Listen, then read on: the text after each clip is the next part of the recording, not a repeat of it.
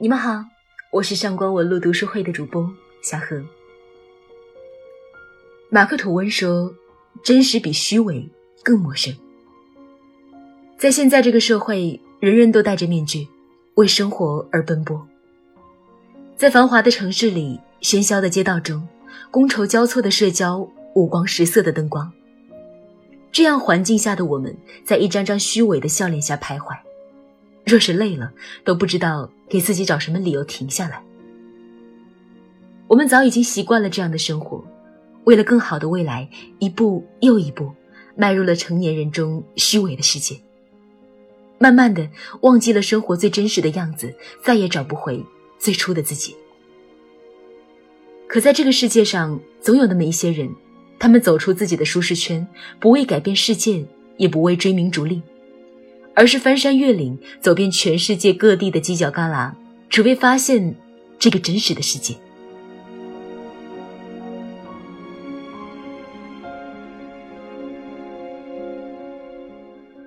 两千年，柴静接到了一个改变她一生的电话，从湖南卫视走入了央视新闻部。十年间，柴静在地坛医院经历过非典，揭露了山西化工厂污染，采访了临沂网戒中心。他在人们心里最经典的形象，便是一头短发，目光温柔而不失坚定。他在镜头里永远都是俯下身倾听弱者声音的姿态。或许正是因为这种接地气，所以他看向了更多的真实。关于柴静，我知道一件特别触动我的事儿，是说一位记者去唐山采访抗震三十年。一个受访者说：“绝大部分记者需要老百姓接受采访的时候，一口一个您，只要采访完就立马翻脸不认人。只有一个人是例外，那就是柴静。也就是这十年，柴静的脚步踏足了太多常人无法想象的世界。他拿着话筒，带着摄像机，背对着阳光，照开阴影，就是那一桩桩、一件件的事实，他带着我们一起寻访真相，探知人性。”丑恶与美好，漠然与感动，在记录柴静十年历程的看见里，我们都能感受得到。你说他为什么要这么做？或许就像看见一书在豆瓣中的介绍那样，每个人都深嵌在世界之中，没有人可以只是一个旁观者。他人经受的，我必经受。书中记录下的人与事，是他们的生活，也是你和我的生活。就像叶子从痛苦的蜷缩中要用力舒展一样，人也要从不假思索的蒙昧里挣脱，这才是活着。不要因为走得太远而忘了我们为什么出发。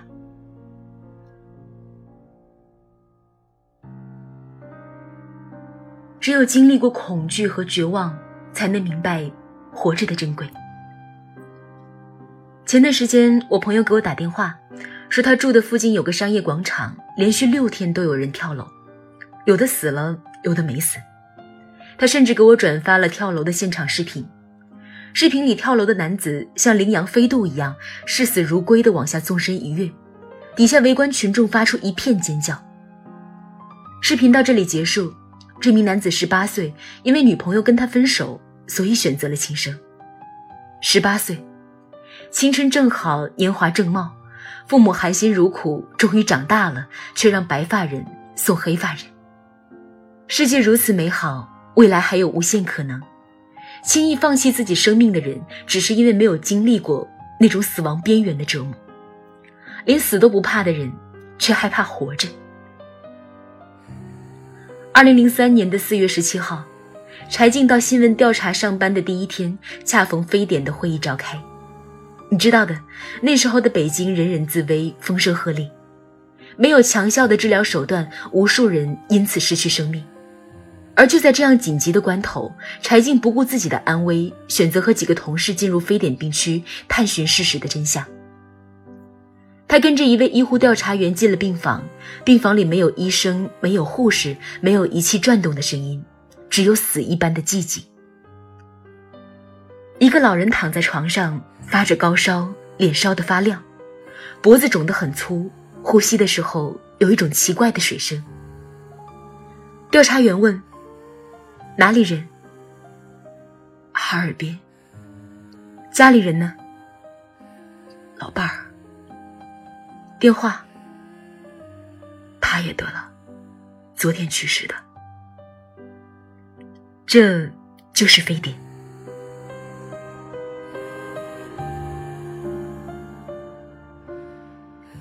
后来每天的死亡数据越来越吓人，感染的人群越来越多，北京成了一座空城，街道上再也没有人来人往。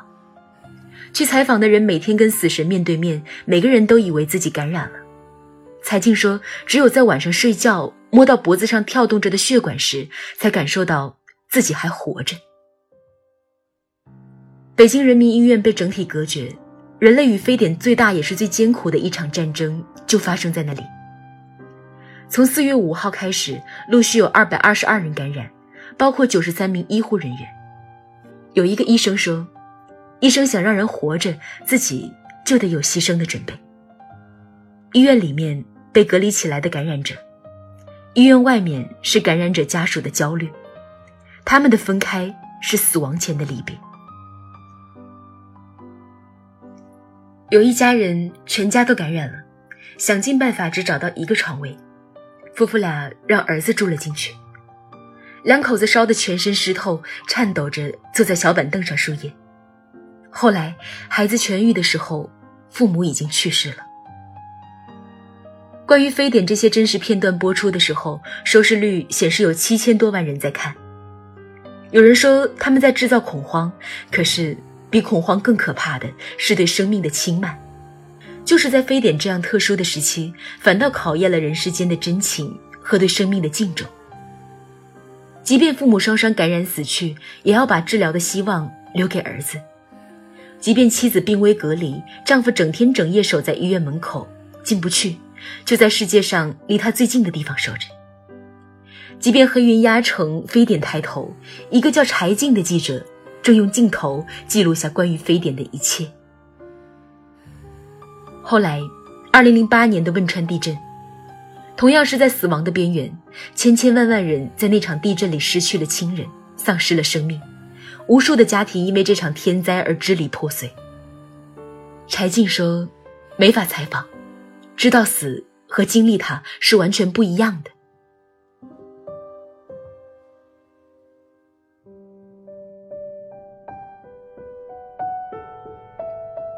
小时候，父母抱着小小的我们，总害怕自己不能照顾好。感冒了、发烧了，他们总是彻夜不眠的守候在身边。长大意味着要面对这个复杂的世界，也意味着要接受生活里所有的痛苦煎熬。或许有觉得熬不下去的时候，可是想一想那些对我们呵护备至的亲人，想一想医院里奄奄一息的绝症病人，再想一想。为了挽救别人生命而奉献自己的医护人员，那么多那么多双期盼的眼神，很多人在担心自己看不到明早太阳的时候，却还有一些人不懂得敬畏生命。生活很难，但你仍然要努力的活着，看看明天的太阳，未来的世界。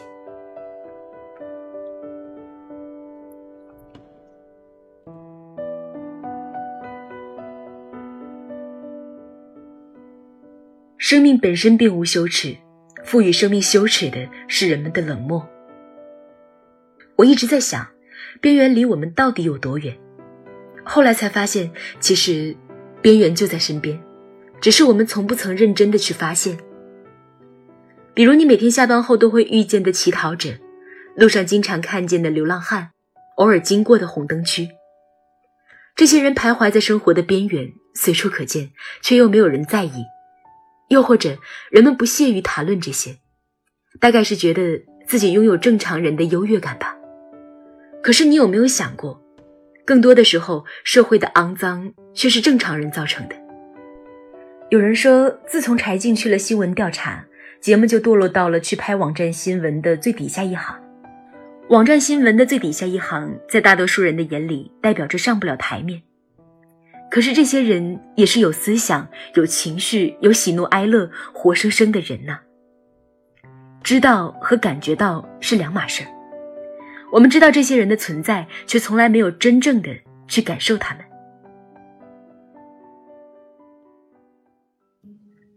同性恋者隐藏在中国有将近三千万人，在感染艾滋病的人里面，有血液传播的、吸毒的，还有嫖娼的。同性恋在最底层最被人看不起。有个人得了艾滋，去找医生，当地医生知道他的同性恋身份之后，拒绝医治。医生说：“妓女可以治，就不能给你治。你这种人将来在社会上怎么办？”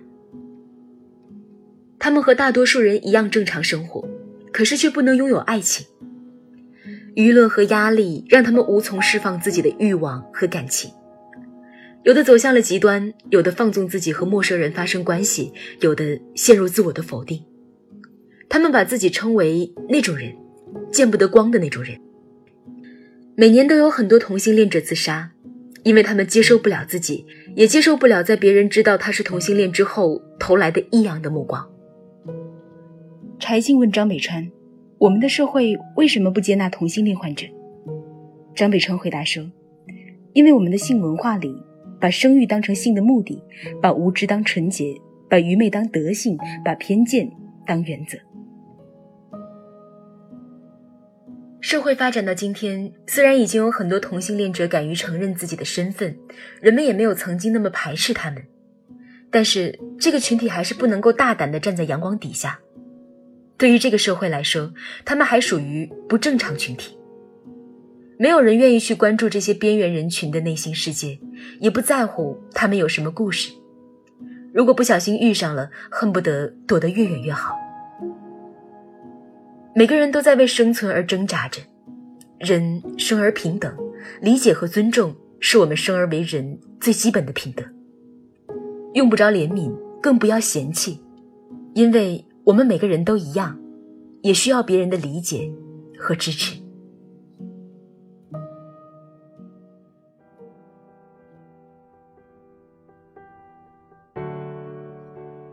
直击心灵的情感碰撞，往往源于真实。